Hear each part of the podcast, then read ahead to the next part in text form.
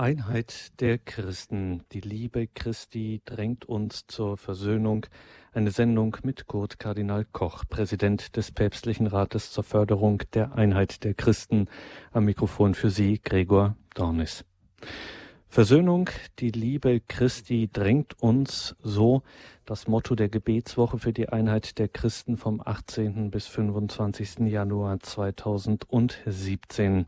Diese Gebetswochen für die einen willkommene Gelegenheit, Dank zu sagen für das bisher schon Erreichte und zu betonen, toll, was wir da schon für Fortschritte gemacht haben. Andere winken ab und sagen, na ja, betet mal schön bei eurer Ökumene, kommt eh nix rum, außer ein paar unverbindliche Umarmungen, während man lächelnd auf der theologischen Stelle tritt. Bei den vielen ökumenischen Dialogen mit den zig Kirchen und Gemeinschaften weltweit, welche Baustellen gibt es da? Und natürlich angesichts 500 Jahre Ablassthesen Luthers, das Reformationsgedenken, wie sieht's denn mit dem katholisch-reformatorischen Verhältnis aus? Was muss man da wissen an triologischen Hintergründen und vor allem was sagt uns das Motto der diesjährigen Gebetswoche Versöhnung? Die Liebe Christi drängt uns. Das fragen wir heute Abend ein ökumenisches Schwergewicht, keinen geringeren als den Präsidenten des Päpstlichen Rates für die Förderung der Einheit der Christen, Kurienkardinal Kurt Koch. Er hat sich in das Studio der Radio Maria Weltfamilie in Rom aufgemacht und ist uns nun von dort zugeschaltet. Grüße Gott und guten Abend nach Rom, Kardinal Koch. Guten Abend, Herr Dornis. Liebe Hörerinnen und Hörer, Kardinal Koch war nach Priesterweihe und Promotion Professor für Dogmatik und Liturgiewissenschaft, lehrte auch ökumenische Theologie, seit 1996 dann Bischof von Basel, war von 2007 bis 2009 der Chef der Schweizer Bischofskonferenz. Dann ernannte ihn Papst Benedikt XVI. 2010 zum Präsidenten des Päpstlichen Rates für die Förderung der Einheit der Christen am 20. November 2010 dann die Kreierung zum Kardinal.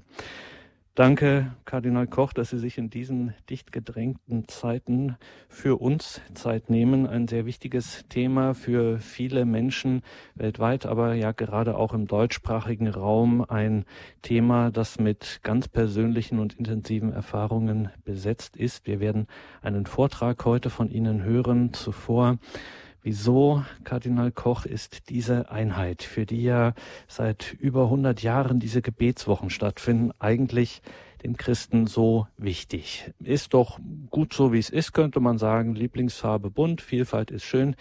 Jedem Tierchen sein Pläsierchen, hat man früher in Berlin gesagt. Warum ist dieses Thema Einheit bei den Christen so hoch angesiedelt, dass es sogar einen päpstlichen Rat für diese Einheit gibt? Warum? Die Antwort ist relativ einfach, weil es der Wunsch unseres Herrn Jesus Christus ist. In seinem hohen priesterlichen Gebet im 17. Kapitel im Johannesevangelium betet der Herr, dass die Jünger eins sein sollen, damit die Welt glaubt, dass du mich gesandt hast. Jesus betet für die Einheit, weil er darum weiß, dass es um die Glaubwürdigkeit seiner Sendung und der Sendung der Kirche geht, wenn die Christen nicht zerstritten nebeneinander leben, sondern eins sind.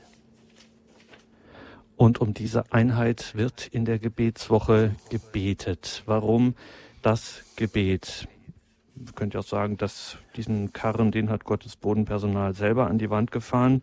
Jetzt muss auf einmal wieder Gott ran. Könnten wir ja lieber in die Hände spucken und die Risse kitten. Warum dieses Gebet für die Einheit? Wenn ich nochmals Bezug nehmen kann auf das hohe priesterliche Gebet, dann fällt dir auf, Jesus befiehlt den Jüngern nicht die Einheit, er ordnet sie auch nicht an, sondern er betet für sie. Und wenn schon Jesus für die Einheit der Jünger betet, steht es uns nur gut an, ebenfalls darum zu beten, im Wissen darum, dass wir Menschen letztlich die Einheit nicht schaffen, dass sie ein Geschenk äh, des Geistes Gottes ist. Einheit der Christen. Die Liebe Christi drängt uns zur Versöhnung. Im heutigen Standpunkt bei Radio Horeb und Radio Maria hören Sie Kurt Kardinal Koch vom Päpstlichen Rat zur Förderung für die Einheit der Christen. Sie können, so viel sei jetzt schon verraten, nachher auch in dieser Sendung anrufen, mit Kardinal Koch ins Gespräch kommen. Diese Gelegenheit sollten Sie nachher dann sich nicht entgehen lassen. Die Telefonnummer dazu sage ich dann, wenn es soweit ist, an. Jetzt freuen wir uns erstmal auf Ihre Gedanken, Kardinal Koch, Einheit der Christen. Die Liebe Christi drängt uns zur Versöhnung. Kardinal Koch. Liebe Hörerinnen und liebe Hörer, Versöhnung, die Liebe Christi drängt uns dieses tiefe Wort aus dem zweiten Brief des Apostels Paulus an die Gemeinde in Korinth bildet das Motto der diesjährigen Gebetswoche für die Einheit der Christen. Und es führt uns in die Kernmitte des christlichen Glaubens ein, die Versöhnung heißt. Bei der Versöhnung geht alle Initiative von Gott aus, wie Paulus ausdrücklich festhält. Das alles kommt von Gott, der uns durch Christus mit sich versöhnt und uns den Dienst der Versöhnung aufgetragen hat. In der Sicht des Neuen Testamentes ist es nicht der Mensch, der zu Gott gehen und sich mit ihm versöhnen könnte. Denn Gott wartet nicht, bis die schuldig gewordenen Menschen kommen und sich versöhnen. Aller Erfahrung nach könnte er da lange warten. Nein, wie der Vater im Gleichnis vom verlorenen Sohn geht Gott den Menschen entgegen und versöhnt sie. Das Neue Testament sagt deshalb gerade nicht, dass wir Menschen Gott versöhnen, wir es eigentlich mit menschlichen Augen erwarten müssten, da ja wir gefehlt haben und nicht Gott. Das Neue Testament verkündet aber, dass Gott in Christus die Welt mit sich versöhnt und uns das Wort von der Versöhnung anvertraut hat. In dieser Botschaft wird die unerhörte Wende sichtbar, die das Christentum in die Religionsgeschichte hineingetragen hat. Und es kommt auch an den Tag, worum es in der ökumenischen Suche nach der Einheit der Christen wirklich geht. Denn wie bei der Versöhnung geht auch bei der Ökumene alle Initiative von Gott aus. Diese Überzeugung hat bereits früh ihren sichtbaren Ausdruck darin gefunden, dass am Beginn der ökumenischen Bewegung die Gebetswoche für die Einheit der Christen gestanden hat und dass sie eine ökumenische Idee gewesen ist. Es ist das Gebet um die Einheit der Christen gewesen, das den Weg der ökumenischen Bewegung geöffnet hat die von allem Anfang an eine Gebetsbewegung gewesen ist. Mit dem Gebet um die Einheit bringen wir Christen unsere Glaubensüberzeugung zum Ausdruck, dass die Einheit nicht primär und schon gar nicht allein durch unsere menschlichen Bemühungen erwirkt werden kann und dass wir die Einheit nicht selbst machen und auch nicht über ihre Gestalt und ihre, ihren Zeitpunkt befinden können. Wir Christen können Spaltungen produzieren, wie die Geschichte und auch die Gegenwart zeigen. Die Einheit können wir uns nur schenken lassen. Anders kann es sich nicht verhalten, da selbst Jesus seinen Jüngern die Einheit nicht befohlen und sie von ihnen auch nicht eingefordert, sondern in seinem Abschiedsgebet für sie mit den Worten gebetet hat, dass alle eins seien. Diese Gebetsbitte Jesu hat das Zweite Vatikanische Konzil aufgegriffen und die Wiederherstellung der Einheit der Christen zu einer der Hauptaufgaben des Heiligen Ökumenischen Zweiten Vatikanischen Konzils erklärt.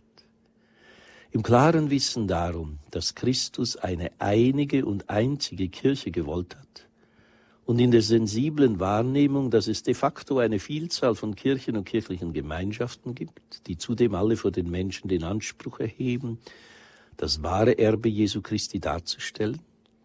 Deshalb hat sich dem Konzil das Urteil aufgedrängt, dass die Spaltung der Kirche ganz offenbar dem Willen Christi widerspricht, ein Ärgernis für die Welt darstellt und ein Schaden für die heilige Sache der Verkündigung des Evangeliums vor allen Geschöpfen ist.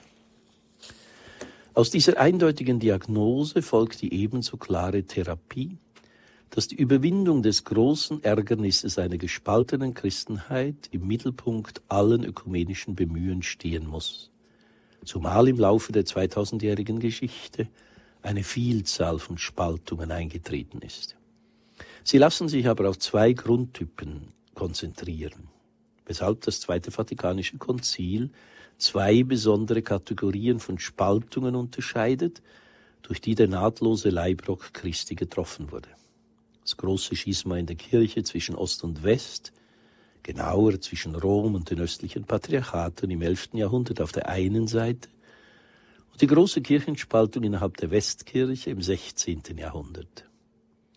Dabei handelt es sich um grundverschiedene Spaltungen, deren Aufarbeitung in verschiedenen ökumenischen Dialogen geschehen muss. Deren gesonderte Betrachtung kann dabei der Rechenschaft darüber dienen, wie weit die ökumenische Verständigung vorangekommen ist und welches die heute verbleibenden Probleme sind. Wenden wir uns zunächst der Kirchenspaltung zwischen Ost und West zu. Hier ist an erster Stelle daran zu erinnern, dass bereits vor der großen Kirchenspaltung im 11. Jahrhundert die ersten Spaltungen in der Geschichte der Christenheit im Orient im vierten und fünften Jahrhundert geschehen sind, weil einzelne kirchliche Gemeinschaften die Lehrentscheidungen der Konzilien von Ephesus und Chalkedon im fünften Jahrhundert nicht angenommen und sich deshalb von der Reichskirche getrennt haben. Man unterscheidet deshalb zwischen den kalkedonischen und den nicht-kalkedonischen Kirchen. Die letzteren werden heute als orientalisch-orthodoxe Kirchen bezeichnet, zu denen die Armenier, die Kopten, die Äthiopier, die Syrer gehören und die heute wegen ihrer breiteren Verbreitung auch in der westlichen Welt und vor allem wegen der konfliktuösen Entwicklungen in der arabischen Welt vermehrt im öffentlichen Bewusstsein präsent sind. Der theologische Grund für die Spaltung ist vor allem der Streit um eine adäquate Formulierung des Christusbekenntnisses gewesen. Das Konzil von Chalcedon hat sich für die Definition entschieden, dass Jesus Christus, weil er wahrer Mensch und wahrer Gott ist, eine Person in zwei Naturen ist. Demgegenüber haben die vorkalkedonischen Kirchen an jene Glaubensüberzeugung festgehalten, die vor allem Kyrill von Alexandrien mit der Formel zum Ausdruck gebracht hat, dass die eine göttliche Natur in Jesus von Nazareth Fleisch geworden ist. Sie sehen, bei dieser Christ Kirchenspaltung geht es um das Christusbekenntnis und damit den Kern des christlichen Glaubens. Deshalb versteht es sich von selbst, dass im ökumenischen Dialog mit den orientalisch-orthodoxen Kirchen in erster Linie Fragen des Christusbekenntnisses zu behandeln gewesen sind. Die ökumenischen Dialoge haben dabei zu dem erfreulichen Ergebnis geführt, dass es sich bei diesem Streit im fünften Jahrhundert im Wesentlichen um ein Sprachproblem gehandelt hat. Man hat auf beiden Seiten denselben Christusglauben bezeugen wollen, hat ihn aber in einer unterschiedlichen theologischen Sprache zum Ausdruck gebracht. Diese Erkenntnis hat bereits im Jahre 1984 zu einer gemeinsamen Erklärung zwischen dem syrisch-orthodoxen Patriarchen Ignatius Zack I. Ivas, dem heiligen Papst Johannes Paul II. geführt, eine gemeinsame Erklärung, in der dieser grundlegende Konsens einmütig festgestellt und darauf aufbauend ein pastorales Abkommen hinsichtlich der Sakramentenspendung an Gläubige der anderen Kirchen in besonderen Situationen unterzeichnet worden ist. Mit dieser gemeinsamen Erklärung konnte freilich noch keineswegs die eucharistische Gemeinschaft ermöglicht werden. Auf dem Hintergrund dieser erfreulichen Entwicklungen konnte aber im Jahre 2003 eine theologische Kommission zwischen der katholischen Kirche und den orientalisch-orthodoxen Kirchen ihre Arbeit aufnehmen. Bereits im Jahre 2009 konnte sie ein gemeinsames Dokument mit dem Titel Wesen, Verfassung und Sendung der Kirche vorlegen. Nachdem sich die Kommission in den folgenden Jahren der Thematik der Kirche als Gemeinschaft, als Communio und der Kommunikation der Kirchen in den ersten fünf Jahrhunderten der Kirchengeschichte gewidmet hat, wird sie sich in der im vergangenen Jahr begonnenen neuen Phase den Fragen der Sakramentenlehre dabei besonders der Initiationssakramente, Taufe, Firmung und Eucharistie zuwenden. Dies wird keine leichte Aufgabe sein, da in verschiedenen orientalischen Kirchen noch immer die Praxis der Wiedertaufe geübt wird. Die genannten ökumenischen Entwicklungen sind auch deshalb möglich geworden, weil in beiden Kirchengemeinschaften das kirchliche Grundgefüge, das sich seit dem zweiten Jahrhundert herausgebildet hat und als apostolische Sukzession bezeichnet wird, erhalten geblieben ist.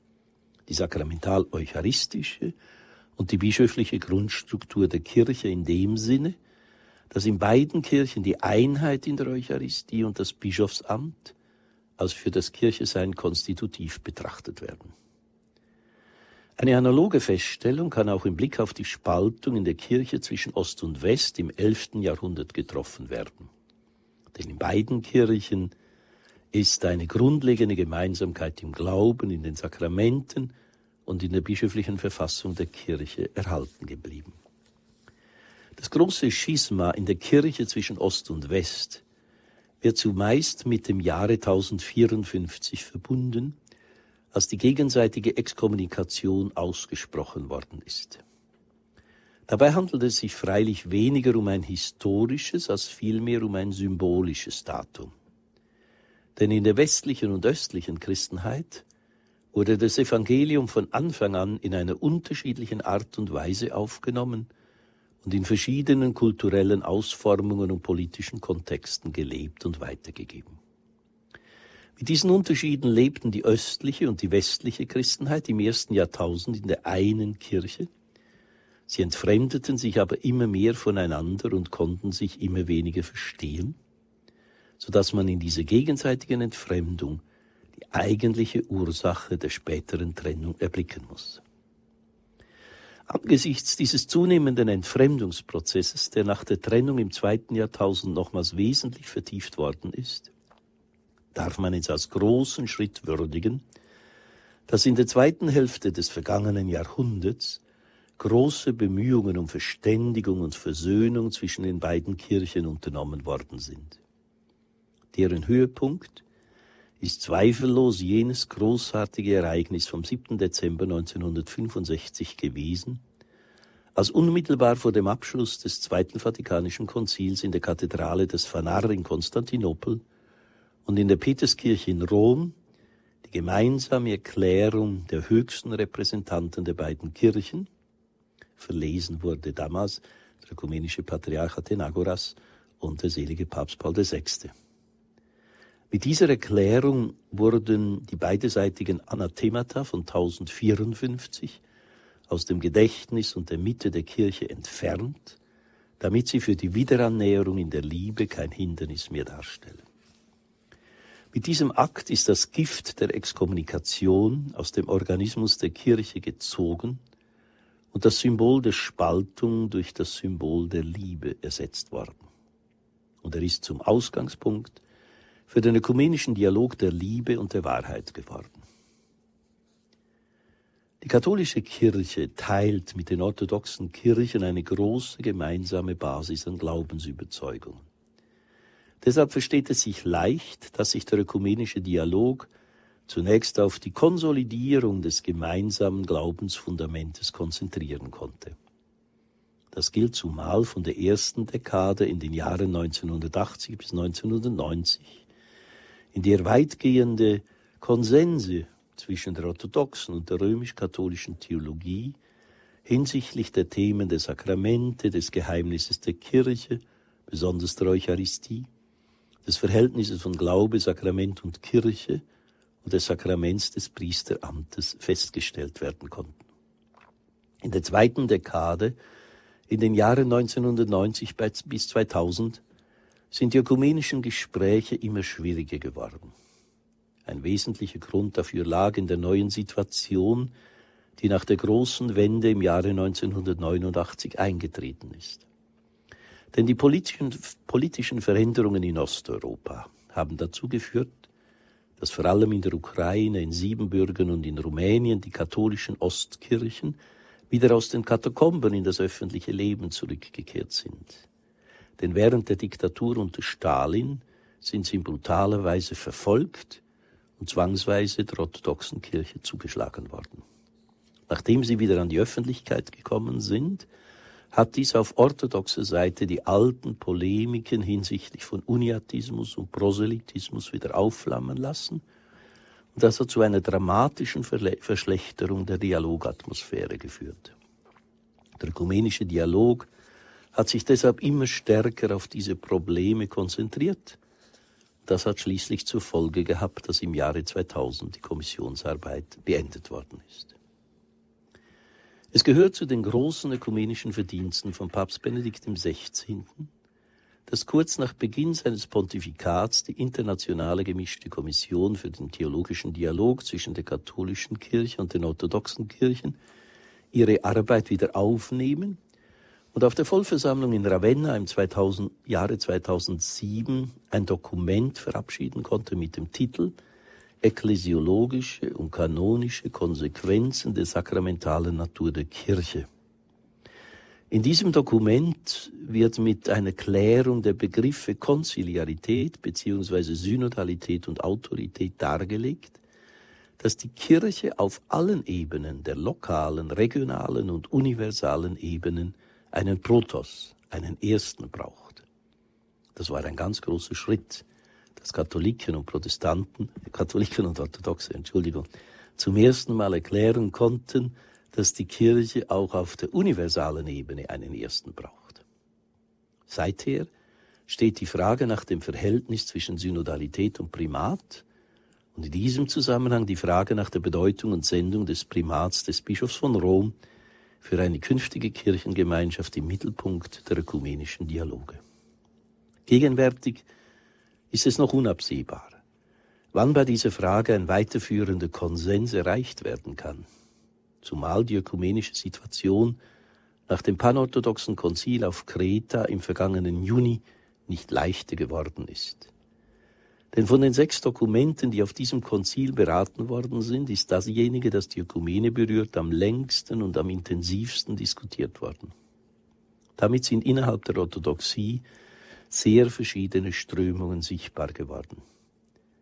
Eine Strömung, vor allem repräsentiert durch den orthodoxen Patriarchen Bartholomäus, ist vom ökumenischen Anliegen überzeugt. Demgegenüber meldet eine andere Strömung gegenüber der Ökumene viele Bedenken an und vermeidet bereits dieses Wort. Wir dürfen aber dankbar festhalten, dass das panorthodoxe Konzil auch das Dokument über die Ökumene angenommen und die, damit die bisher geführten ökumenischen Dialoge bestätigt und die Bereitschaft, sie weiterzuführen, erklärt hat. Das ist ein hoffnungsvolles Zeichen. Denn Orthodoxe und Katholiken stehen einander unter allen christlichen Kirchen im Glauben am nächsten. Deshalb sind sie in besonderer Weise verpflichtet, die eine ungeteilte Kirche in Ost und West wiederherzustellen und sie in der eucharistischen Gemeinschaft zu bekräftigen.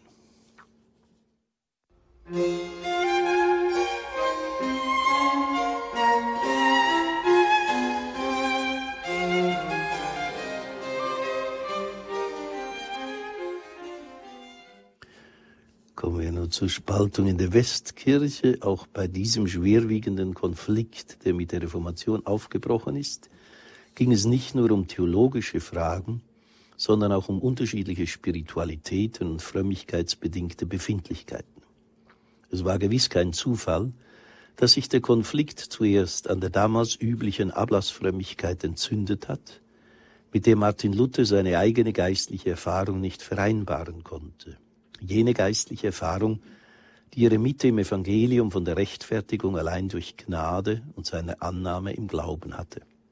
Die Frage nach Gott, und zwar nach dem im Evangelium offenbaren, gnädigen Gott, ist die bewegende Kraft seines ganzen Lebens und Wirkens gewesen.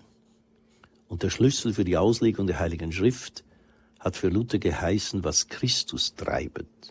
Deshalb ist seine Spiritualität ganz christozentrisch ausgerichtet gewesen. Im ökumenischen Dialog mit den aus der Reformation hervorgegangenen Kirchen und kirchlichen Gemeinschaften konnten in den vergangenen Jahrzehnten verheißungsvolle Fortschritte erzielt werden. Ein Meilenstein auf diesem Weg ist gewiss die zwischen dem Lutherischen Weltbund und dem Päpstlichen Rat zur Förderung der Einheit der Christen am 31. Oktober 1999 in Augsburg unterzeichnete gemeinsame Erklärung zur Rechtfertigungslehre gewesen. Mit dieser Erklärung konnte ein weitgehender Konsens bei der wohl zentralsten Frage erzielt werden, die im 16. Jahrhundert zur Reformation und anschließend zur Kirchenspaltung geführt hat. Die Erklärung hält freilich auch fest, dass damit die Konsequenzen für das Kirchenverständnis noch keineswegs geklärt sind. Das bedeutet konkret, dass nun die Klärung des Kirchenverständnisses zu den Haupttraktanten des ökumenischen Dialogs gehören muss. Denn aus der Reformation und der anschließenden Kirchenspaltung ist eine neue Gestalt des Kircheseins, gleichsam ein neuer Typ von Kirche entstanden. Diese Klärung könnte eine künftige zur gemeinsamen Erklärung über die Rechtfertigungslehre analoge, gemeinsame Erklärung über Kirche, Eucharistie und Amt vorbereiten, und mit der wäre gewiss ein entscheidender Schritt auf eine sichtbare Kirchengemeinschaft hin eröffnet. Eine ökumenische Klärung des Kirchenverständnisses trägt sich auch im Blick auf das in diesem Jahr bevorstehende Reformationsgedenken auf. Es ist das erste im ökumenischen Zeitalter und kann deshalb nur in ökumenischer Gemeinschaft begangen werden. Damit dies in ehrlicher Weise geschehen kann, müssen sich Katholiken und Protestanten der Frage stellen, wie sie heute, und zwar die ökumenischen Partner für sich und gemeinsam die Reformation betrachten. Nach wie vor, wie in der Vergangenheit üblich, als Bruch mit der bisherigen Tradition der Christenheit, mit dem etwas Neues begonnen hat, oder in einer bleibenden Kontinuität mit der gesamten Tradition der universalen Kirche. Von der Beantwortung dieser Frage hängt die Art und Weise ab, in der wir Katholiken uns am Reformationsgedenken beteiligen können. Wir sollten das Reformationsgedenken als willkommene Gelegenheit verstehen und wahrnehmen, unsere heutige ökumenische Situation zu überdenken und mutige Schritte in die Zukunft zu wagen. Das Reformationsgedenken wird vor allem dann eine ökumenische Chance sein, wenn jene drei Schwerpunkte realisiert werden, die im Mittelpunkt des Dokumentes stehen, das von der Lutherisch-Römisch-Katholischen Kommission für die Einheit im Blick auf das Reformationsgedenken erarbeitet worden ist und den Titel trägt From Conflict to Communion, vom Konflikt zur Gemeinschaft. Der Titel verpflichtet erstens dazu, nicht zu schnell zur Gemeinschaft kommen zu wollen, sondern auch den Konflikt auszuhalten. Dazu haben wir allen Grund, wenn wir bedenken, dass es nach der Reformation zur Kirchenspaltung und im 16. und 17. Jahrhundert zu blutigen Konfessionskriegen gekommen ist. Vor allem zum Dreißigjährigen Krieg, der das damalige Europa in ein rotes Meer von Blut verwandelt hat. Und dass das Fernwirkung dieses schwerwiegenden Konflikts die Ausbildung von säkularen Nationalstaaten mit starken konfessionellen Abgrenzungen als eine große Bürde beurteilt werden muss, die aus der Reformationszeit geblieben ist.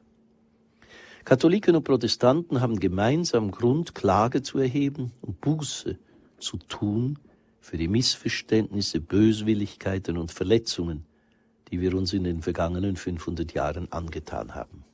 Ein solcher öffentlicher Bußakt sollte auch und gerade in katholischer Sicht der erste Schritt bei einem gemeinsamen Reformationsgedenken sein. Ein wesentlicher Weg zur Überwindung einer derart schmerzvollen Trennungsgeschichte besteht darin, dass sie gemeinsam geschrieben wird. Das ist im Dokument vom Konflikt zur Gemeinschaft geschehen und darf als Ergebnis des auf katholischer Seite erfolgten Ringens um ein historisch adäquateres und theologisch angemesseneres Bild der Reformatoren und des auf protestantischer Seite intensivierten Bemühens um ein gerechteres Bild des Mittelalters und der katholischen Kirche in dieser Zeit betrachtet werden. Diese differenzierte geschichtliche Sicht muss man ihrerseits als reife Frucht der ökumenischen Dialoge in den vergangenen Jahrzehnten würdigen. Von daher gehören zu einem gemeinsamen Reformationsgedenken zweitens Dankbarkeit und Freude über die gegenseitige Annäherung im Glauben und im Leben, die in den vergangenen 50 Jahren geschehen ist.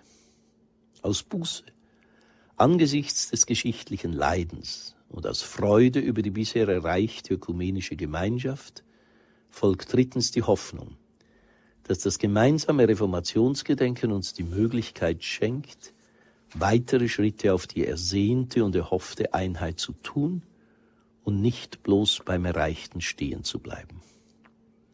Dafür erbringt das ökumenische Dokument einen wichtigen Beitrag, weil es sich auf jene Aspekte des christlichen Glaubens konzentriert, die uns gemeinsam sind und weil es die sichtbare Einheit der Kirche als Ziel unserer ökumenischen Bemühungen in Erinnerung ruft. Das Jahr 2017 wird deshalb, wird dann eine ökumenische Chance sein. Wenn dieses Jahr nicht der Abschluss, sondern ein Neubeginn des ökumenischen Ringens um die volle Gemeinschaft zwischen den aus der Reformation hervorgegangenen kirchlichen Gemeinschaften und der katholischen Kirche sein wird. Und zwar mit dem Dreiklang von Buße, Dankbarkeit und Hoffnung, von dem keiner ausfallen darf, wenn er als symphonischer Dreiklang vernehmbar sein soll. Dieser Dreiklang lag auch der ökumenischen Feier zugrunde, der am 31. Oktober 2016 im schwedischen Lund Präsident und Generalsekretär des Lutherischen Weltbundes und Papst Franziskus gemeinsam vorgestanden sind. Das Reformationsgedenken bietet sich in diesem Sinn als Zwischenhalt an, bei dem wir uns darüber vergewissern können, wie die bisherigen ökumenischen Dialoge fruchtbar gemacht werden können. Denn weitere Schritte auf die Einheit hin sind nur möglich, wenn wir bedenken, was bisher erreicht worden ist und wo wir heute stehen. Eine solche Rechenschaft setzt voraus, dass wir unseren Blick auch auf eine gravierende Veränderung richten, die sich in den vergangenen Jahrzehnten in der ökumenischen Situation eingestellt hat und die darin besteht, dass wir bei den Spaltungen in der Westkirche einer großen Vielzahl der aus der Reformation hervorgegangenen Kirchen und kirchlichen Gemeinschaften gegenüberstehen. Eine Vielzahl, die den katholischen Theologen Erich Pschywara bereits in der Konzilszeit veranlasst hat, von einem reformatorischen Pluriversum zu sprechen. In der Zwischenzeit müssen bei diesem kaum mehr überblickbaren Pluriversum im Weltprotestantismus zunehmende Fragmentierungen und vielfältige Zersplitterungsprozesse und können deshalb nur marginale Bestrebungen zu mehr Einheit untereinander festgestellt werden. Dieses Phänomen findet in der jüngsten Zeit eine weitere Bestätigung im Auftreten von neuen Dialogpartnern in der ökumenischen Bewegung. Die ökumenischen Begegnungen finden heute nicht mehr nur zwischen den historischen Großkirchen statt, sondern immer mehr auch mit den sogenannten Freikirchen. Von ganz besonderer Bedeutung sind dabei das zahlenmäßig rapide Anwachsen von evangelikalen und charismatischen Gruppierungen und vor allem das atemberaubende Wachstum von pentekostalischen Gemeinschaften und Bewegungen. Mit ungefähr 400 Millionen Anhängern bilden die pentekostalischen Gemeinschaften heute zahlenmäßig die zweitgrößte christliche Gemeinschaft nach der römisch-katholischen Kirche. Es handelt sich um ein derart expandierendes Phänomen, dass man von einer derzeitigen Pentekostalisierung des Christentums reden muss oder geneigt sein kann, in ihm eine vierte Form des Christseins wahrzunehmen, nämlich neben den orthodoxen und orientalisch-orthodoxen Kirchen der katholischen Kirche und den aus der Reformation hervorgegangenen Kirchen und kirchlichen Gemeinschaften. Nicht zuletzt das Phänomen des Pentekostalismus bringt es an den Tag, dass sich in den vergangenen Jahrzehnten die weltweite Geographie der Christenheit tiefgreifend verändert hat und die ökumenische Situation unübersichtlicher und keineswegs leichter geworden ist. Es versteht sich zudem leicht, dass in den ökumenischen Dialogen mit diesen neueren Bewegungen andere Traktanten als in den Dialogen mit den historischen Großkirchen im Vordergrund stehen. Vor allem Fragen nach der Bedeutung des Glaubens an den Heiligen Geist und der von ihm gewirkten persönlichen Erfahrung von Bekehrung und Glauben. Angesichts dieser großen Vielfalt von Kirchen und kirchlichen Gemeinschaften erhält die ökumenische Suche nach der Einheit der Christen eine besondere Aktualität. Sie ist heute freilich im weithin selbstverständlich gewordenen, pluralistischen und relativistischen Zeitgeist einem starken Gegenwind ausgesetzt. Im Unterschied zur christlichen Tradition, in der gemäß dem Axiom das eine und das Sein kommen überein, dass die Einheit als Sinn und Grund der Wirklichkeit überhaupt betrachtet worden ist, ist heute weithin umgekehrt der Pluralismus zum entscheidenden Grundbegriff bei der Wahrnehmung der heutigen sogenannten postmodernen Wirklichkeitserfahrung geworden. Nach dem berühmt gewordenen Aufsatz La Condition postmoderne von Jean-François Lyotard bedeutet Postmoderne das Zulassen von Mehrzahl und das Verdächtigen jeden Singulars. Die Grundüberzeugung der postmodernen Mentalität besagt, dass man denkerisch hinter die Pluralität der Wirklichkeit nicht zurückgehen könne und auch nicht dürfe, wenn man sich nicht dem Verdacht eines totalitären Denkens aussetzen wolle, dass vielmehr die Pluralität die einzige Weise sei, in der uns das Ganze der Wirklichkeit, wenn überhaupt, gegeben sei. Die prinzipielle Verabschiedung des Einheitsgedankens ist charakteristisch für den Postmodernismus. Er ist nicht nur die Akzeptanz und Toleranz von Pluralität, sondern die grundlegende Option für den Pluralismus. In dieser postmodernen Mentalität erscheint jede Suche nach Einheit als antiquiert und vormodern. Hinzu kommt, dass diese postmoderne Mentalität auch heute im ökumenischen Denken der Gegenwart als wirksam festgestellt werden muss und zwar vor allem in einem weithin plausibel gewordenen Pluralismus von Kirchen. Demgemäß gerade die Vielzahl und Vielfalt von Kirchen als positive Realität betrachtet wird und jede Suche nach der Einheit der Kirche als verdächtig erscheint. Es scheint, dass man sich mit dem geschichtlich gewordenen und vorhandenen Pluralismus von Kirchen und kirchlichen Gemeinschaften nicht nur abgefunden hat, sondern ihn auch grundsätzlich begrüßt, sodass die ökumenische Suche nach der sichtbaren Einheit der Kirche als unrealistisch erscheint und als nicht wünschenswert eingeschätzt wird. In diesem veränderten Erfahrungs- und Denkkontext drängt sich die Frage nach der Einheit der Kirche erneut auf.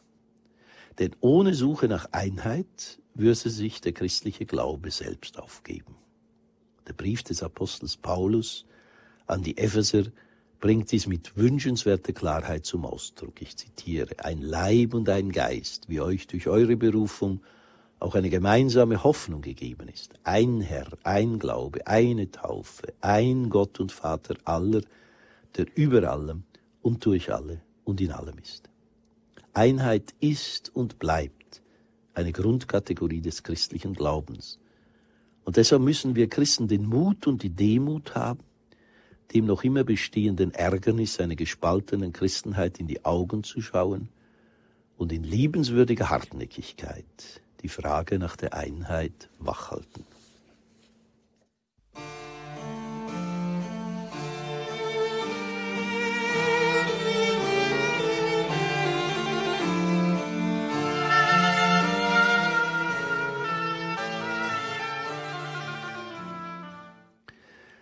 Die ökumenische Suche nach der Einheit hat eine besondere Dringlichkeit in der heutigen Welt erhalten, in der mehr Christenverfolgungen als in den ersten Jahrhunderten stattfinden. 80 Prozent aller Menschen, die heute wegen ihres Glaubens verfolgt werden, sind Christen. Der christliche Glaube ist in der heutigen Welt die am meisten verfolgte Religion. Dabei haben alle christlichen Kirchen und kirchlichen Gemeinschaften ihre Märtyrer. Christen werden heute nicht verfolgt, weil sie katholisch oder orthodox, protestantisch oder anglikanisch sind, sondern weil sie Christen sind. Das Martyrium ist heute ökumenisch und man muss von einer eigentlichen Ökumene der Märtyrer reden. Der heilige Papst Johannes Paul II. hat dies bereits in seinem apostolischen Schreiben Tertio Millennio Adveniente im Jahre 1994 mit eindringlichen Worten hervorgehoben. Ich zitiere. Am Ende des zweiten Jahrtausends ist die Kirche erneut zur Märtyrerkirche geworden. Die Verfolgung von Gläubigen, Priestern, Ordensleuten und Laien hat in verschiedenen Teilen der Welt eine reiche Saat von Märtyrern bewirkt. Das Zeugnis für Christus bis hin zum Blutvergießen ist zum gemeinsamen Erbe von Katholiken, Orthodoxen, Anglikanern und Protestanten geworden. In seiner leidenschaftlichen Enzyklika über den Einsatz für die Ökumene und Unum Sint im Jahre 1995 hat der heilige Papst Johannes Paul II. einen ganzen Abschnitt der Ökumene der Märtyrer gewidmet und betont, dass wir Christen bereits ein gemeinsames Martyrologium haben, das uns vor Augen führt, wie auf einer tiefen Ebene Gott unter den Getauften die Gemeinschaft unter dem höchsten Anspruch des mit dem Opfer des Lebens bezeugten Glaubens aufrechterhält. In der Ökumene der Märtyrer hat Papst Johannes Paul II. Bereits eine grundlegende Einheit unter den Christen wahrgenommen und darauf gehofft, dass die Märtyrer uns helfen werden, die volle Gemeinschaft zu finden. Denn während wir Christen und Kirchen auf dieser Erde noch in einer unvollkommenen Gemeinschaft zu und miteinander stehen, leben die Märtyrer in der himmlischen Herrlichkeit bereits jetzt in voller und vollendeter Gemeinschaft. Das mutige Zeugnis so vieler Märtyrer unseres Jahrhunderts der auch anderen nicht in voller Gemeinschaft mit der katholischen Kirche befindlichen Kirchen und kirchlichen Gemeinschaften angehören, sind für Papst Johannes Paul II. der bedeutendste Beweis dafür, dass in der Ganzhingabe seiner selbst an die Sache des Evangeliums jedes Element der Spaltung bewältigt und überwunden werden kann. Bei der Ökumene der Märtyrer, oder wie Papst Franziskus zu sagen pflegt, bei der Ökumene des Blutes, bestätigt sich die Überzeugung der alten Kirche erneut, die der Kirchenschriftsteller Tertullian mit den Worten ausgesprochen hat. Das Blut der Märtyrer ist Same von neuen Christen. So dürfen wir auch heute hoffen, dass sich das Blut von so vielen Märtyrern unserer Zeit einmal als Same der vollen ökumenischen Einheit des Leibes Christi erweisen wird. In der Ökumene der Märtyrer dürfen wir den innersten Kern allen ökumenischen Bemühens um die Einheit der Kirche wahrnehmen. Papst Franziskus hat ihn mit dem einprägsamen Satz zum Ausdruck gebracht.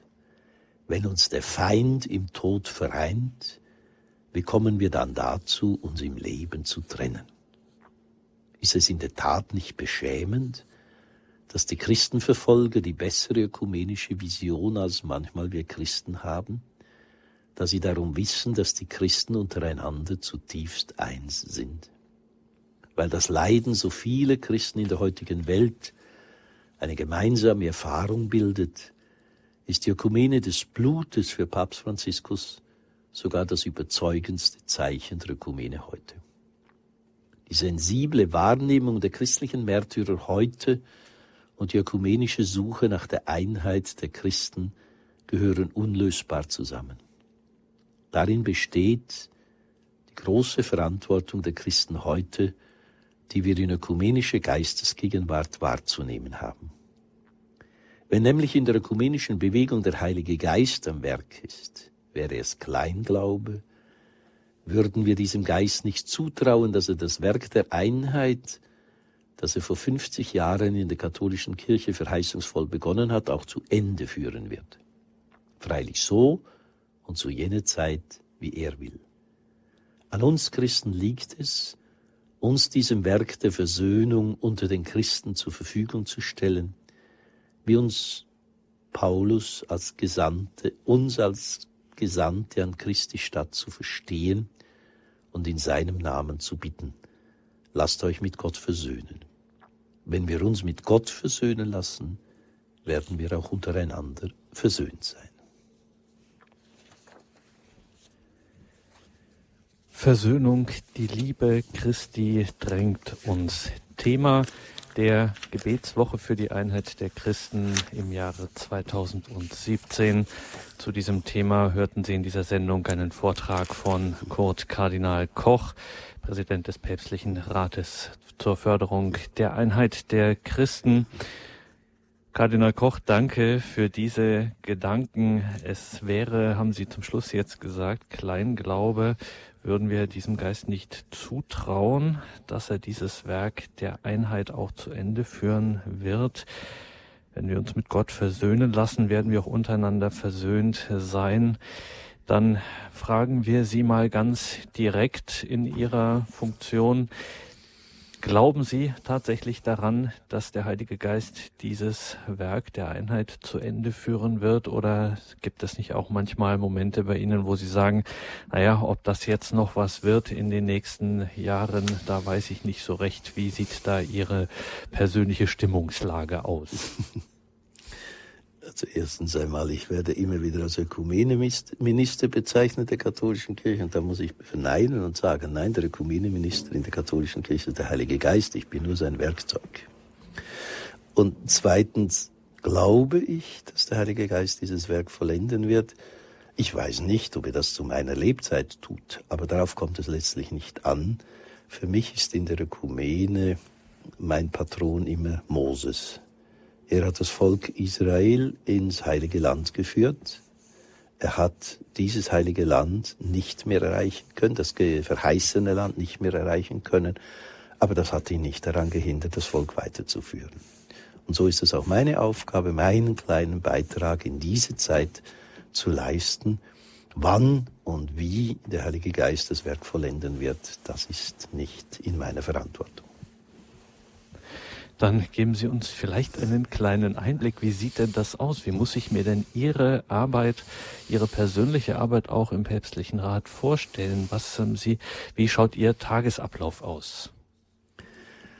Das ist sehr unterschiedlich, je nachdem, ob ich in Rom bin oder nicht. Ich bin eigentlich nur zur Hälfte meiner Zeit in Rom, weil Ökumene wir unterscheiden immer die Ökumene der Wahrheit und die Ökumene der Liebe. Ökumene der Wahrheit ist der theologische Dialog, über den ich jetzt ein bisschen berichtet habe im Vortrag. Ökumene der Liebe meint aber die Pflege der zwischenmenschlichen, freundschaftlichen Beziehungen zwischen Repräsentanten verschiedener Kirchen und das bedeutet, dass es viel Zeit für Besuche, für Begegnungen braucht. Und so muss ich halt hin und wieder in die Luft gehen und in der Welt herumfliegen, um andere Kirchen und kirchliche Gemeinschaften zu besuchen. So sieht das Leben äh, aus, aber man kann Ökumene nicht einfach am Pult machen, sondern es braucht die unmittelbare Begegnung, weil man nur auf dem Boden von brüderlichen, geschwisterlichen, freundschaftlichen Beziehungen Versöhnung äh, bewirken kann.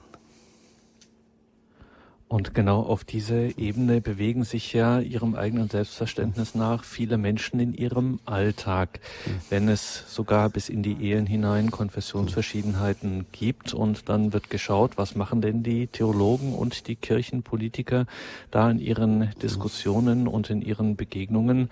Und dann wird gesagt, na gut, wenn ihr euch eben nur bis zu einem gewissen Punkt, aber ab dann nicht mehr weiter einigen könnt, dann müssen wir eben das Heft des Handelns in die Hand nehmen und dann tun wir das eben, dann leben wir unsere Ökumene der Liebe, ähm, ungeachtet dessen, dass ihr da noch Differenzen seht in eurer Theologie, in eben diesem Dialog der Wahrheit. Was würden Sie solchen Menschen äh, sagen, in Anführungszeichen, zu ihrer Verteidigung?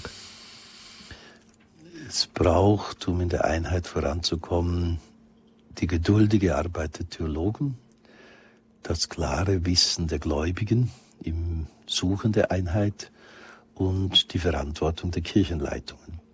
Nur wenn diese drei Wirklichkeiten zusammenwirken, kommen wir wirklich zum Ziel. Denn wenn eine Wirklichkeit sagt, ja, die anderen interessieren mich nicht, gehe meinen eigenen Weg, besteht immer wieder die Gefahr, dass man im Namen der Einheit neue Spaltungen produziert und das scheint mir nun wirklich nicht genau dem Sinn des Ökumenischen zu entsprechen. Das heißt, könnte man umgekehrt, wenn man es positiv wendet, sagen, dass der ökumenische Dialog auch eine Gelegenheit ist, sich selber und seine eigene Identität und das, was den eigenen Glauben im Kern ausmacht, intensiver kennenzulernen? Ja, sicher. Also zunächst einmal, Ökumene muss auf allen Ebenen geschehen, auf der lokalen, auf der regionalen und der universalen Ebene. Und ich kann eigentlich in ein ökumenisches Gespräch nur eintreten, wenn ich meinen eigenen Glauben besser kennenlerne. Es gibt ein altes Sprichwort, das heißt, wer nur England kennt, kennt England nicht. England kennt man nur, wenn man auch Frankreich, Deutschland und Italien kennt.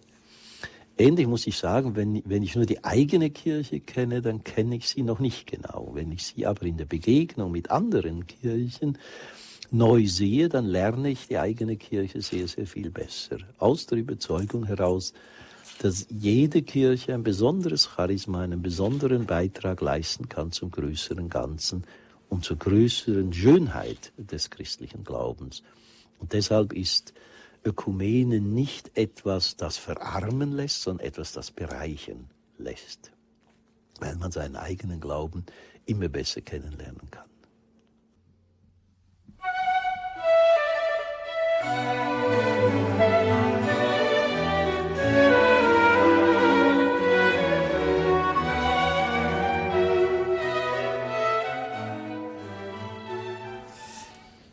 Das ist der Standpunkt bei Radio Horeb und Radio Maria mit einem ganz wichtigen Mitarbeiter vom Ökumeneminister, dem Heiligen Geist, wie wir es gerade gelernt haben. Bei uns ist Kurt Kardinal Koch, der Präsident des Päpstlichen Rates zur Förderung der Einheit der Christen. 089 517 008 008 unsere Hörertelefonnummer und wir gehen zunächst nach Freiburg. Frau Deutsch hat uns angerufen. Guten Abend, grüß Gott nach Freiburg. Guten Abend. Ja, ich möchte Herrn Dr. Koch von Herzen danken, dass er dieses Thema aufgegriffen hat. Wir sind eine große Familie. Die elf Enkel sind alle mit evangelischen Christen äh, liiert. Wir kämpfen um die Ökumene. Wir wollen, dass eine Einheit entsteht. Aber wie können, was würden Sie vorschlagen, was würden Sie machen, wenn Sie solche Enkel hätten, die jetzt daran sind, äh, zu heiraten. Die wollen oft gar nicht mehr heiraten, aber wir wollen wieder christliche Ehen haben. Und wie soll das in Zukunft aussehen? Was können wir dann dafür tun und mittun, außer dem Gebet? Dankeschön, Frau Dolz. Kardinal Koch. Dankeschön für diese sehr wichtige Frage, aber ich glaube, man muss zweierlei unterscheiden. Erstens einmal, dass Junge nicht heiraten wollen, das ist zunächst unabhängig wahrscheinlich von den Kirchenzugehörigkeit. Es gibt Katholiken und Evangelische, die diesen Weg nicht beschreiten. Wir müssen gemeinsam äh, den Wert und die Schönheit der christlichen Ehe äh, wiederentdecken. In, vom biblischen Sinne her, dass die christliche Ehe eben dazu bestimmt ist, den Liebesbund Christi mit seiner Kirche darzustellen und die Treue Gottes zu bezeugen. Das ist eine gemeinsame Aufgabe in Deutschland, in Freiburg, wo Sie leben, das sind natürlich ein Reformationsland. Da haben wir ganz viele konfessionsverschiedene Ehen. Und wenn so junge Katholiken, Evangelische zusammenleben und auf den Weg auf ein gemeinsames Leben hinzugehen, sind sie natürlich ein besonderes Laboratorium für die Ökumene, in dem sie helfen können, wie man den Glauben in der einen Kirche, in der anderen Kirche gemeinsam lebt. Aber ich glaube, die Grundfrage, die Sie beschäftigt, liebe Frau, ist, wie können wir den Wert und die Schönheit der Ehe heute wieder so verkünden und auch leben, dass er anziehend ist auch für junge Menschen. Das war die Aufgabe auch der zwei Bischofssynoden, die hier in Rom stattgefunden haben. Das große Anliegen von Papst Franziskus, dass die Schönheit der Ehe wieder neu entdeckt wird. Dankeschön, alles Gute nach Freiburg. Danke für den Anruf, Frau Dold. Wir gehen weiter in den Kölner Raum nach Pullheim zur Frau Elfgen, wenn ich das hier richtig lese. Guten Abend. Guten Abend, bin ich dran? Ja, wir hören Sie. Ah ja. Ich wollte Folgendes sagen. Ähm, ich bedanke mich auch und äh, finde aber, dass die, äh, unsere Kirche äh, zu äh, sehr ähm, äh, auf äh, den Heiligen Geist vertraut und zu wenig dafür tut. Ich bin seit 1970 in ökumenischem äh, Arbeit tätig. Also wir haben da Bibelkreise und äh, auf der Stadtebene haben wir einen ökumenischen Kreis und ähm, wir haben so viele Dokumente schon äh, gelesen, die in Deutschland unter den Theologen entstanden sind. Und die wurden aber meiner Ansicht nach nie approbiert oder ich habe nie davon gehört, dass die irgendwie schon äh, bekannt geworden sind oder angenommen worden sind. Und ich las jetzt neulich die Lesung von Paulus, wo er sagt, es gibt nicht mehr Juden und Heiden, wir sind einer in Christus. Warum können wir nicht ganz primitiv anfangen, wir sind einer in Christus und diese Freude an Christus wieder ganz neu beleben und die vielen ach, wollte ich sagen, theologischen äh, Feinheiten äh, als nicht kirchentrennend ansehen, sondern das wird natürlich aufgearbeitet, aber das darf nicht kirchentrennend sein. Das war ein Statement, Kardinal Koch. Ja, liebe Frau Elfgen, herzlichen Dank für Ihr Engagement. Äh, ich würde nicht sagen, dass die katholische Kirche auf den Heiligen Geist vertraut und nicht zu wenig, zu wenig tut. Ich glaube, die katholische Kirche hat seit dem Zweiten Vatikanischen Konzil sehr, sehr viel getan. Wir haben seit dem Zweiten äh, Vatikanischen Konzil Päpste, die sich mit ganzem Herzen für die Einheit der Christen eingesetzt haben. Von Johannes dem 23. über Paul dem 6., vor allem Johannes Paul II., der war ein ganz großer Ökumeniker. Papst Benedikt XVI. lag die Einheit der Christen sehr am Herzen. Papst Franziskus engagiert sich enorm für die Einheit der Christen. Also ich glaube nicht, dass man sagen kann, es wird zu wenig getan. Natürlich kann man immer mehr tun. Ähm, und im Zweiten würde ich Ihnen recht geben, wir haben sehr viele theologische Dokumente, Dokumente von Theologen, die nicht rezipiert worden sind. Deshalb kommt es eben darauf an, dass wir solche Dokumente so zubereiten, dass sie dann auch von der ganzen Kirche rezipiert werden können. Aber wir haben vor allem diese gemeinsame Erklärung zur Rechtfertigungslehre. Über die Rechtfertigungslehre ist die Kirche im 16. Jahrhundert zerbrochen. Die Einheit ist zerbrochen wegen dieser Lehre. Und doch im Jahre 1999 ist es möglich geworden, einen grundlegenden Konsens zu dieser Rechtfertigungslehre zu formulieren und zu zeigen, dass das nicht mehr kirchentrennend ist. Jetzt sind einfach noch einzelne Fragen wie das Kirchenverständnis, das Eucharistieverständnis und das Amtsverständnis, das geklärt werden muss. Das sind aber nicht einfach theologische Spitzfindigkeiten, sondern das sind ernsthafte Fragen, die ähm, angegangen werden müssen. Aber ich gebe Ihnen recht, die Ökumene kommt voran, wenn wir uns gemeinsam auf Jesus Christus konzentrieren und in Glauben, in der Einheit in ihm wachsen, dann werden wir auch in seinem Leib wachsen, in dem einen Leib, den er sich äh, gewünscht hat. Und so denke ich, müssen wir in beharrlicher Weise diesen Weg weitergehen. Dankeschön, Frau Elfgen. Alles Gute Ihnen. Jetzt gehen wir aus dem Raum Köln weiter nach Mainz. Die Frau Dülz hat uns angerufen. Guten Abend. Äh, guten Abend und grüß Gott. Ich habe folgende Frage an den Herrn Kardinal. So wichtig Ökumene ist und so wünschenswert sie ist, es gibt einfach Dinge, da ist eine Trennung. Ich nenne als Beispiel die Gegenwärtigsetzung des Opfers Christi in der Heiligen Messe. Darüber kann man mit der Orthodoxie reden. Andererseits kennt die Orthodoxie, das ist zu einem anderen Thema, nicht das Eheband, wie wir in der katholischen Kirche das kennen. Und es ist ja nicht selten eine geduldete Interkommunion, wo die Pfarrer nichts sagen. Und ich frage mich dann, wenn jemand unbedingt am, wie man ja sagt, äh, heiligen Mahl, dabei ist es ja zunächst das Opfermahl. Und das wird, ich vermute, aus ökumenischen Gründen nicht mehr so deutlich gesagt, obwohl das eindeutig Lehre der Kirche ist, auch im Zweiten Vatikanum. Wenn das dann mehr dieser Gemeinschaftsbezug ist, der sicher wichtig ist, aber der ist sekundär und nach meiner Auffassung. Und zunächst ist wichtig das Opfermahl, mit dem Christus sich mit der Kirche vereinigt und auch mit dem Einzelnen, der äh, bei entsprechender Disposition ihn empfangen darf. Und das darf nicht jeder. Die Disposition wird auch selten nicht mehr angesprochen. Das sind meine schwerwiegenden Einwände gegen eine Ökumene um jeden Preis. Dankeschön, Frau Dülz, für diese Frage. Ja, das ist so einer dieser Punkte, Kardinal Koch, wo dann irgendwann ein Punkt erreicht ist, wo irgendwie die Einigungsbestrebungen äh, so auflaufen, wo man sich dann nicht mehr einigen kann. Was machen wir damit? Liebe Frau Dötz, ich stimme Ihnen natürlich völlig zu. Es gibt keine Ökumene um jeden Preis, vor allem nicht um an der Wahrheit vorbei.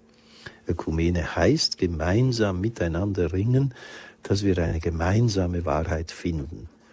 Und ich stimme Ihnen auch zu, in der Reformationszeit ist der große Protest gegen die katholischen Messe wegen dem Opfergedanken äh, gekommen. Aber in den theologischen Dialogen ist deutlich geworden und haben wir herausarbeiten können, dass es hier um ein großes Missverständnis handelt. Dass die heilige Messe nicht in dem Sinne ein Opfer ist, das zusätzlich zum Kreuzesopfer Jesu hinzukäme, sondern dass in der Eucharistie das Kreuzesopfer Jesu Christi gegenwärtig wird und so die Eucharistie selber ein heiliges Opfer ist und indem wir uns in diese Opferbewegung Jesu Christi hineingeben lassen, uns selber zum Opfer werden. Darüber haben wir gerade im Dialog mit den Lutheranern Konsens gefunden und es gibt schöne Dokumente darüber. Das ist eine Frage, die uns nicht mehr trennen müsste, aber sie ist nicht wirklich rezipiert worden, wahrscheinlich in den Kirchen, katholischen und evangelischen Kirchen. Da braucht es noch eine wesentliche Vertiefung, dass wir diese gemeinsame Wahrheit, die wir gefunden haben, auch gemeinsam bezeugen können. Zweitens würde ich sagen, Sie haben gesagt, die Orthodoxen haben ein völlig anderes Verständnis des Ehebandes. Auch hier würde ich zunächst einmal sagen, mit den Orthodoxen haben wir im Blick auf das Geheimnis der christlichen Ehe sehr viel mehr gemeinsam. Der Unterschied liegt eher auf der Art und Weise, wie die orthodoxe Kirche dann mit den Problemen, die entstehen in der Ehe, ähm, umgehen. Die dritte Frage, die Sie gestellt haben, da gebe ich Ihnen auch völlig recht. Die Eucharistiefeier setzt eine klare Disposition voraus. Ähm, es geht um den Glauben. Ich muss glauben können, was in der heiligen Eucharistie geschieht, damit ich wirklich teilnehmen kann. Äh, die Eucharistie selber weist uns ja den Weg, wenn nach dem Einsetzungsbericht der Priester oder der Diakon sagt, Geheimnis des Glaubens. Das wird in Erinnerung gerufen. Die Eucharistiefeier ist eine Feier des Glaubens und kann nur wirklich fruchtbar vollzogen werden und an der Kommunion teilgenommen werden, wenn sie im Glauben äh, geschieht. Danke für Ihren Anruf. Alles Gute. Wir gehen weiter nach Hamburg zur Frau Heller-Jürgens. Ist das richtig? Frau Heller-Jürgens, sind Sie da? Ja, das ist richtig. Ja. Ja, ich habe eine, eine Frage an Sie, sehr geehrter Herr Kardinal Koch. Äh, und zwar im Hinblick auf die Begegnung zwischen Papst Franziskus und dem Patriarchen der russisch-orthodoxen Kirche vergangenen Februar auf Kuba.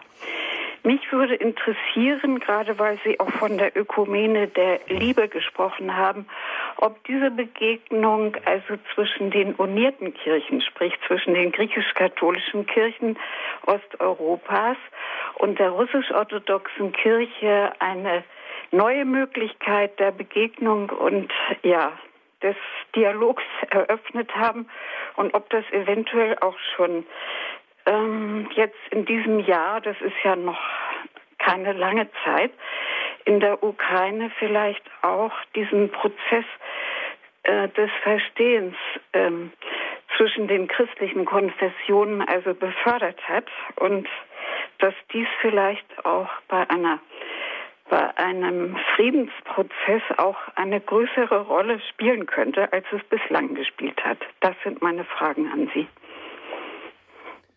Dankeschön, Frau Jürgens. Ja, das sind ganz wichtige äh, Fragen. Äh, bisher ist es immer so gewesen, dass gerade die griechisch-katholische Kirche in der Ukraine von der russisch-orthodoxen Kirche als ein Problem äh, wahrgenommen worden ist. Und die Begegnung zwischen Papst Franziskus und Patriarch Kyrill hat zunächst auch in der griechisch-katholischen Kirche in der Ukraine einige Irritationen ausgelöst. Nicht so sehr der Besuch, der ist an die Begegnung, die ist begrüßt worden, sondern die gemeinsame Erklärung. Da denke ich, sind aber einige Missverständnisse auch äh, vorhanden gewesen, die man klären kann, die man vertiefen kann und mir wäre es wirklich ein Anliegen, dass nun auch ein guter Dialog stattfinden könnte zwischen der russisch-orthodoxen Kirche, Moskauer Patriarchat in Ukraine und der griechisch-katholischen Kirche. Der Dialog ist noch nicht so, wie er sein sollte, aber ich hoffe, dass aus der Begegnung in Kuba diese Frucht entstehen kann, denn es ist immer schade, wenn die Kirchen Teil eines Problems sind und nicht Teil der Lösung des Problems. Und der Konflikt in der Ukraine, wir dürfen ihn nicht vergessen, er ist ja aus den Medien fast verschwunden, aber ist nach wie vor ein blutiger äh, Konflikt, den wir nicht vergessen dürfen und hoffen, dass die verschiedenen Kirchen in diesem Land äh, zu mehr Einheit finden. Ein Hauptproblem besteht natürlich darin, dass es in der Ukraine drei verschiedene orthodoxen Kirchen gibt, die nicht miteinander in Gemeinschaft stehen. Das ist ein zusätzliches Problem, das den Dialog mit den Katholiken nochmals erschwert. Aber ich denke, auch hier wäre es sehr wichtig, äh, diese ukrainischen Christen in unserem Gebet zu begleiten, damit sie den Weg zur Versöhnung finden können. Dankeschön, Frau Heller-Jürgens. Sicherlich auch ein wichtiges Thema in Ihrer Arbeit. Sie sind ein ausgewiesener Theologe, aber in den letzten Jahren, Jahrzehnten, Sie haben es auch in Ihrem Vortrag angedeutet, hat sich eben diese politische Dimension verstärkt. Ist das äh, tatsächlich auch in Ihrer Arbeit spürbar, dass Sie eben immer mehr und immer öfter Diplomat eher sein müssen als Theologe? Ja, als mich Papst Benedikt XVI. im Jahre 2010 gefragt hat, ob ich diese Aufgabe übernehmen würde hier in Rom, war so mein erster Gedanke, ja, dann kann ich mal wieder theologisch arbeiten. Habe dann aber sehr bald festgestellt, dass ich äh, meine Aufgabe mehr eine diplomatische Aufgabe als eine theologische ist. Natürlich darf die Theologie nicht in den Hintergrund rücken, aber es kommt manchmal mehr darauf an, wie man etwas sagt, als was man genau äh, sagt. Und um der Wahrheit willen muss man manchmal auch Wege suchen, damit die Wahrheit auch wirklich angenommen werden kann. Wir gehen weiter nach Herzogenaurach. Frau Krämer hat uns angerufen. Guten Abend, grüß Gott. Guten Abend. Vielen Dank, Herr Kardinal, äh, für Ihren Vortrag. Ähm, damit ich es nicht vergesse und wenn ich das richtig verstanden habe, in Dominus Jesus steht ganz klar, dass die äh, Einheit ja schon da ist, subsistit in, voll nur in der katholischen Kirche besteht. Und Jesus hat ja auch nur eine Kirche gegründet. Das ist ja auch ganz klar. Und dann haben wir nämlich auch den freien Willen des Menschen. Und die Sache, um die es Luther ging, war der Nachweis, dass der freie Wille des Menschen eine reine Lüge sei, die Servo Arbitrio VA 18. Und die Mutter Gottes, was hat denn die gemacht? Ja, siehe, ich bin die Magd des Herrn. Dem gegenüber steht das Non Serviam Lucifers. Jetzt ist die Frage an uns, für was wir uns denn unterscheiden. Und Gott sei Lob und Dank gibt es die Sakramente der Kirche und ähm, nur durch das Bußsakrament und die heilige Eucharistie. Und wenn aber jener kommt, der Geist der Wahrheit, wird er euch in die ganze Wahrheit führen, lehren. Dankeschön, und, Frau Krämer. Das waren jetzt sehr viele grundsätzliche Dinge.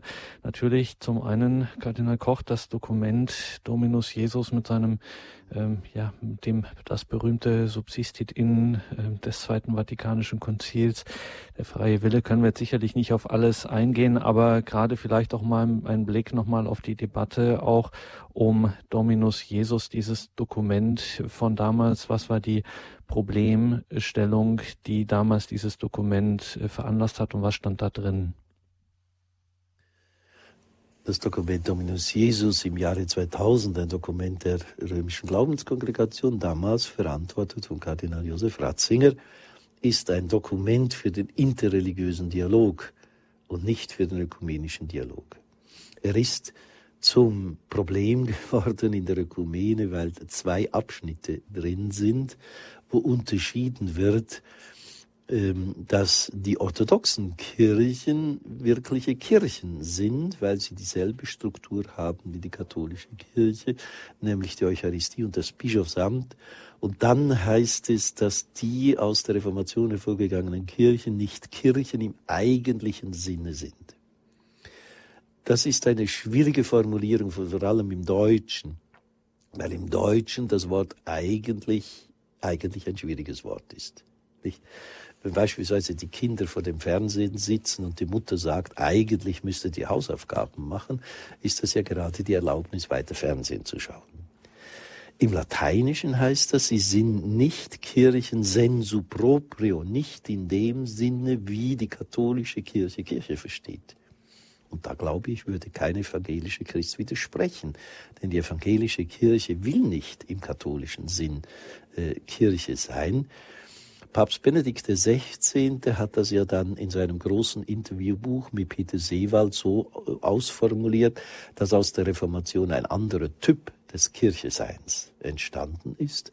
Und das ist eigentlich eine Einladung, jetzt miteinander ins Gespräch zu kommen, wie wir gegenseitig Kirche verstehen und ob wir möglicherweise zu einem gemeinsamen Verständnis des Kircheseins äh, kommen. Die Formel, die Sie angeführt haben, subsistit in, die sagt zweierlei. Die sagt erstens einmal, dass die Einheit keine platonische Größe ist, irgendeine Abstraktheit, sondern dass sie konkret realisiert ist, verwirklicht ist in der katholischen Kirche. Sie sagt aber auf der anderen Seite, dass, um mit Papst Johannes Paul II. es zu nennen, dass außerhalb der katholischen Kirche kein ekklesiologisches Vakuum besteht, sondern dass kirchliche Elemente auch außerhalb der katholischen Kirche bestehen. Diese beiden Sachen muss man äh, zusammennehmen, um das Dokument von Dominus Jesus wirklich ähm, äh, adäquat würdigen zu können. Dankeschön, Frau Krämer. Alles Gute Ihnen. Und wir gehen weiter nach Radolf Zell. Herr Hage hat uns angerufen, wartet schon eine geraume Zeit. Jetzt ja. sind Sie dran. Guten Abend, Herr ja, Hage. Guten Abend. Äh, ich hätte auch eine Frage, Kardinal. Und zwar, Sie haben ja auch die evangelikalen Kirchen erwähnt, dass die also so zunehmen, ca. 400 Millionen. Äh, ich weiß von einem Schweizer Evangelikalen, einem Bibelwissenschaftler, der zum Beispiel die Ökumene total ablehnt. Und da frage ich mich, ist das äh, nicht sehr schwierig, gerade mit diesen verschiedenen Gruppen, gerade der, mit den Evangelikalen ins Gespräch zu kommen? Also er lehnt beispielsweise auch diesen äh, ökumenischen Rat in Genf ab. Er in so viele Kirchen so, das sei mal so zerstritten und so weiter. Ja, danke schön, Herr Hager. Wichtige Frage auch noch, hat ja auch in Ihrem Referat eine große Rolle gespielt. Wie sieht denn dieser Dialog aus? Es gibt ja den evangelikalen und pentekostalischen Gruppierungen, äh, Strömungen, die antikatholisch, antiökumenisch sind. Es ist klar, mit Gruppierungen, die keinen Dialog wollen, kann man keinen Dialog führen. Man kann keinen Dialog aufzwingen. Das macht keinen Sinn. Auf der anderen Seite gibt es aber auch in den evangelikalen und pentekostalischen Gruppierungen Strömungen, die den Dialog suchen. Äh, viele Evangelikalen suchen den Dialog heute mit der katholischen Kirche vor allem auf ethischem Gebiet, weil sie sich in der Lehrverkündigung der katholischen Kirche, was die Bioethik betrifft, was beispielsweise auch die Theologie von Ehe, Familie, Sexualität betrifft, sich in der katholischen Kirche sehr nahe fühlen. Es gibt innerhalb der pentekostalen Gruppierungen, die den Dialog mit unserer Kirche suchen. Und hier haben wir einen ganz großen Vorteil mit Papst Franziskus. Weil Papst Franziskus kennt diese Bewegungen von Lateinamerika her, von Argentinien her. Und er lädt immer wieder Repräsentanten von pentekostalischen Gemeinschaften hier nach Rom ein, fern aller Öffentlichkeit, zu einer privaten Begegnung. Ich war einmal dabei, habe mich eingeladen, zwei Stunden lang hat er sich Zeit genommen, mit diesen Gruppierungen gebetet und gesprochen. Und das ist natürlich ein Vorteil, denn wenn diese pentekostalischen Gemeinschaften dann die Erfahrung machen, dass der Papst auch ein Christ ist und sogar noch ein guter Christ, dann öffnet das uns die Toren, dann werden Vorurteile gegenüber der katholischen Kirche überwunden. Ich glaube, man muss heute beides sehen, jene, die antiökumenisch sind, da wird es schwierig, einen Weg zu finden, und den anderen, die wirklich den Dialog mit uns suchen und gehen wollen. Dankeschön, Herr Hager. Wir gehen jetzt weiter zu Herrn. Güntner, wenn ich es richtig sehe, im baden-württembergischen ja. Altensteig. Guten genau. Abend, grüß Gott. Guten Abend, grüß Gott. Herr grüß Gott. Kardinal Dr. Koch. Ich war dieses Jahr äh, im Mai in Rom und wir hatten also die äh, mit dem Päpst, mit einem hohen ja, Mann von der Kirche gesprochen. Äh, er kommt aus Würzburg und da hatten wir auch eine Begegnung und wir sprachen darüber, äh, über die Kirche und waren sehr froh, dass wir mit Christen in Rom sprechen konnten. Und da habe ich ihm gesagt, also Jesus sprach vor Pilatus, mein Reich ist nicht von dieser Welt. Ich bin dazu geboren in die Welt gekommen, dass ich für die Wahrheit zeugen soll. Wer aus der Wahrheit ist, der hört meine Stimme.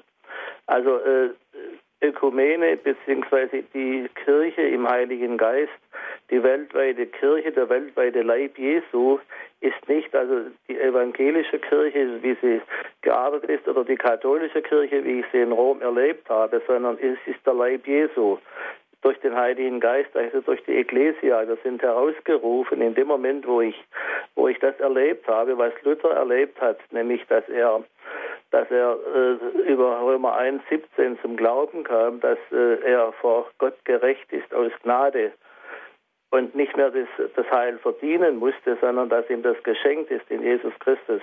Da ist er durchgestoßen zu, zu einer Wiedergeburt. Also, und das wusste er, deswegen hat, hat Luther heute die vier Solus, also aus Gnade allein, äh, der Glaube allein, Christus allein, die Schrift allein, diese vier Solus sind entscheidend. Dankeschön, Herr Herr Güntner, uns läuft ein wenig die Zeit davon. Haben Sie noch eine konkrete äh, Frage oder möchten Sie das einen Kommentar dazu hören von Kardinal Koch? Ich möchte einfach dazu hören, wie, wie äh, Kardinal Koch diese, diese Diskrepanz äh, des Leibes Jesu, der, der, der, weltweiten, das heißt der katholisch sein, Welt, der mhm. weltweite Leib Jesu, im Gegensatz zu der Kirche, wie ich sie in Rom erlebt habe. Wissen Sie, ja. Mhm. Ich also, äh, das ist ja was anderes. Wir gehören zu einem weltweiten Leib Jesu aus allen Menschen, die Jesus angenommen haben, die wiedergeboren sind. Dankeschön, dann ist genau Jesu. die Frage angekommen. Ja, Kardinal Koch, wie würden Sie darauf reagieren?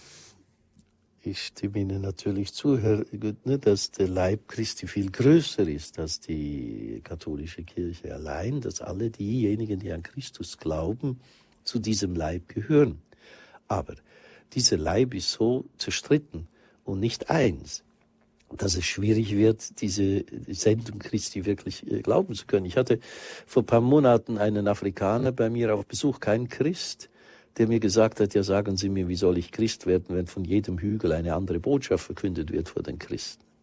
Damit die, die Sendung der Kirche glaubwürdiger wird, braucht es diese Einheit, es braucht diese sichtbare Einheit. Wenn Jesus sagt, ähm, die ein, bete für die Jünger, damit die Welt glauben kann, dass du mich gesandt hast, dann muss sie auch etwas sehen können. Und das ist eigentlich die Aufgabe der Ökumene, ähm, diese, das, was in Gott, in Christus schon gegeben ist, diese Einheit in diese Welt auch sichtbar zu machen, damit die Welt glauben kann und die Botschaft des Evangeliums glaubwürdiger in der heutigen Welt verkündet werden kann. Was Sie noch über Luther gesagt haben, natürlich war das eine großartige Erkenntnis, wie, ich würde sagen, Wiedererkenntnis.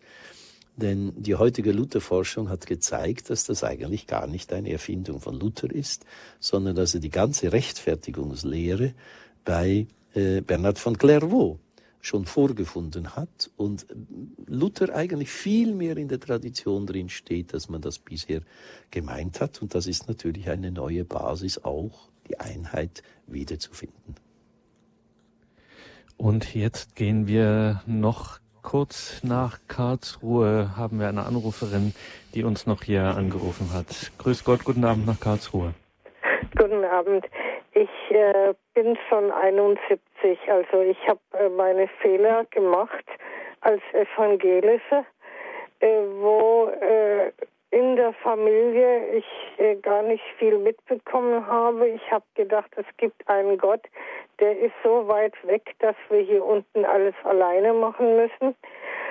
Und äh, dann bin ich, weil der Pfarrer immer auf die Katholischen geschimpft hat, nachdem ich konfirmiert war, äh, das kam mir dann zu den Ohren raus und dann bin ich in die katholische Kirche und da habe ich äh, meinen Mann kennengelernt, der aber auch nicht katholisch äh, lebte.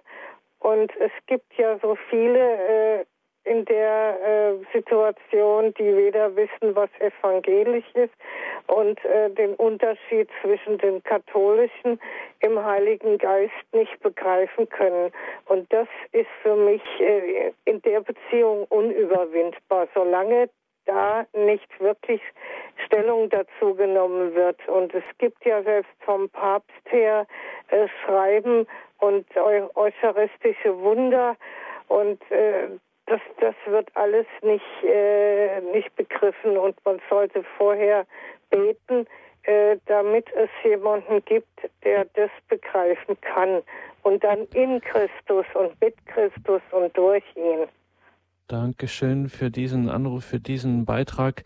Sicherlich eine Wahrnehmung, eine Erfahrung, die ähm, viele auch haben in dieser Konstellation, dieser Lebenskonstellation. Es erinnert so ein bisschen Kardinal Koch an ein Wort von Wolfgang Huber, der mal von der Ökumene der Profile äh, sprach. Ist vielleicht auch eine Gelegenheit 2017, ähm, dass die eigenen Profile nochmal zu schärfen, wie man das im Deutschen sagt und auch äh, deutlich zu machen? Ich habe das Wort der Ökumene der Profile nicht sehr gern, weil ich dann meistens heraushöre, man muss sich profilieren gegenüber den anderen. Ich meine eher, dass man im Gespräch miteinander die eigene Identität vertiefen kann, indem ich im Gespräch mit einem anderen, zum Beispiel einem evangelischen Christen, meinen eigenen Glauben vertiefen und neu sehen kann, komme ich zu größerer Einheit. Ähm, natürlich soll dieser Glaube profiliert sein, aber nicht im Sinne einer doch dann manchmal konfessionalistisch gemeinten äh, Profilierung. Also wir meistens ist es dann gegenteilig, nicht? Also evangelisch heißt sicher nicht katholisch sein und katholisch sein heißt sicher nicht evangelisch äh, sein. Das glaube ich nicht, dass das ein besonders guter Weg in die Zukunft ist. Es ist eher davon auszugehen, dass ich schaue im Gespräch mit dem anderen die Wahrheit, die ihm wichtig ist, ähm, zu sehen und im Lichte des anderen auch meinen Glauben und meine Identität zu vertiefen. Was denken Sie zum Abschluss gefragt? Was wird die größte Herausforderung sein in der Zukunft im ökumenischen Gespräch, sei es jetzt mit orthodox-orientalischen Christen, mit evangelikal-pfingstlichen oder auch mit den eben klassischen Großkirchen? Was ist die größte und hartnäckigste, sagen wir es so, Baustelle, die Sie da noch haben? Also die größte Schwierigkeit ist eben genau darin, dass man in diesen verschiedenen Dialogen verschiedene Wege gehen muss, weil der, der Dialog mit den Orthodoxen, der Weg mit den Pentekostalen, das sind zwei völlig verschiedene äh, Wege, da haben wir verschiedene Voraussetzungen. Was uns alle eint und was uns alle neu herausfordern muss, das ist dasjenige, was ich im letzten Punkt genannt habe, das ist die Ökumene der Märtyrer. Dass die so viele Christen in der heutigen Welt leiden müssen und wegen ihres Glaubens verfolgt werden, dass wir hier mehr Solidarität, zunächst einmal auch ein klares Bewusstsein dieser Realität schaffen und im gläubigen Bewusstsein, dass diese Märtyrer uns eigentlich im Glauben weit voraus sind und auch in der Einheit weit voraus sind und dass wir das lernen müssen, was die äh, Märtyrer eigentlich schon realisiert haben. Das ist eine Herausforderung, die für alle ökumenischen Dialoge äh, meines Erachtens gilt. Und das Zweite ist die spirituelle Vertiefung der Ökumene, nämlich die ähm, Vertiefung des eigenen Glaubens und das Leben des Gebetes. Ähm, ein französischer Ökumeniker hat die ökumenische Bewegung einmal mit einem großen Kloster verglichen, das in der ganzen Welt verteilt ist und um die Einheit der Christen gebetet wird. Wir dürfen das Gebet für die Einheit nicht unterschätzen. Die ganze ökumenische Bewegung hat mit dieser Einheitswoche begonnen und dabei handelt es sich nicht um einen Anfang, den man irgendwann in der Geschichte hinter sich lassen kann, sondern um einen Anfang, der uns weiter begleiten äh, in die Zukunft hinein muss. Denn nur im Gebet finden wir wirklich die Einheit, die wir im Alltag leben sollen. Daher herzliche Einladung natürlich ganz besonders in dieser Gebetswoche für die Einheit der Christen, sich zu engagieren, da mitzubeten, 18. bis 25. Januar, aber eben auch ansonsten dieses Gebet um die Einheit der Christen nicht aus dem Blick zu verlieren ist täglich sozusagen zu üben. Einheit der Christen, die Liebe Christi drängt uns zur Versöhnung. Das war Thema heute unserer Sendung. Wir waren verbunden mit Kurt Kardinal Koch, Präsident des Päpstlichen Rates zur Förderung der Einheit der Christen in Rom. Vielen herzlichen Dank Ihnen allen fürs Dabeisein, dass Sie sich hier eingebracht haben. Von dieser Sendung gibt's natürlich CD und Podcast auf den üblichen Wegen. Unsere Homepage ist tore.org. Hier um 21.40 Uhr folgt gleich das Nachtgebet der Kirche, die komplett. Bleiben Sie dran und beten Sie mit. Nehmen Sie auch gerade unser Anliegen jetzt, die Einheit der Christen und die bevorstehende Gebetswoche für die Einheit der Christen 18. bis 25. Januar da auch mit ins Gebet. Danke, vielen herzlichen Dank, Kardinal Koch, dass Sie sich jetzt hier diese 90 Minuten Zeit genommen haben, dass Sie uns Rede und Antwort gestanden haben, auch auf schwierige Fragen. Und wir lassen Sie einfach nicht gehen, bevor wir Sie nicht um den besonderen Segen, Ihren bischöflichen Segen gebeten haben. Dankeschön. Der Herr sei mit euch. Und mit deinem Geiste. Der Name des Herrn sei gepriesen. Von nun an bis in Ewigkeit. Unsere Hilfe ist im Namen des Herrn. Der Himmel, der Himmel und Erde erschaffen hat. Der lebendige Gott stärke euren Glauben an seine unbeirrbare Treue. Er belebe eure Hoffnung auf das verheißene Leben in Fülle und er befähige euch zu selbstloser Liebe, die zur Versöhnung führt. So segne euch und alle Menschen, mit denen ihr verbunden seid, der lebendige, gütige und dreieine Gott, der Vater, der Sohn und der Heilige Geist. Amen. Amen. Danke, Kardinal Koch. Danke Ihnen, liebe Hörerinnen und Hörer. Einen gesegneten Abend und eine behütete Nacht wünscht Ihr Gregor Dornis.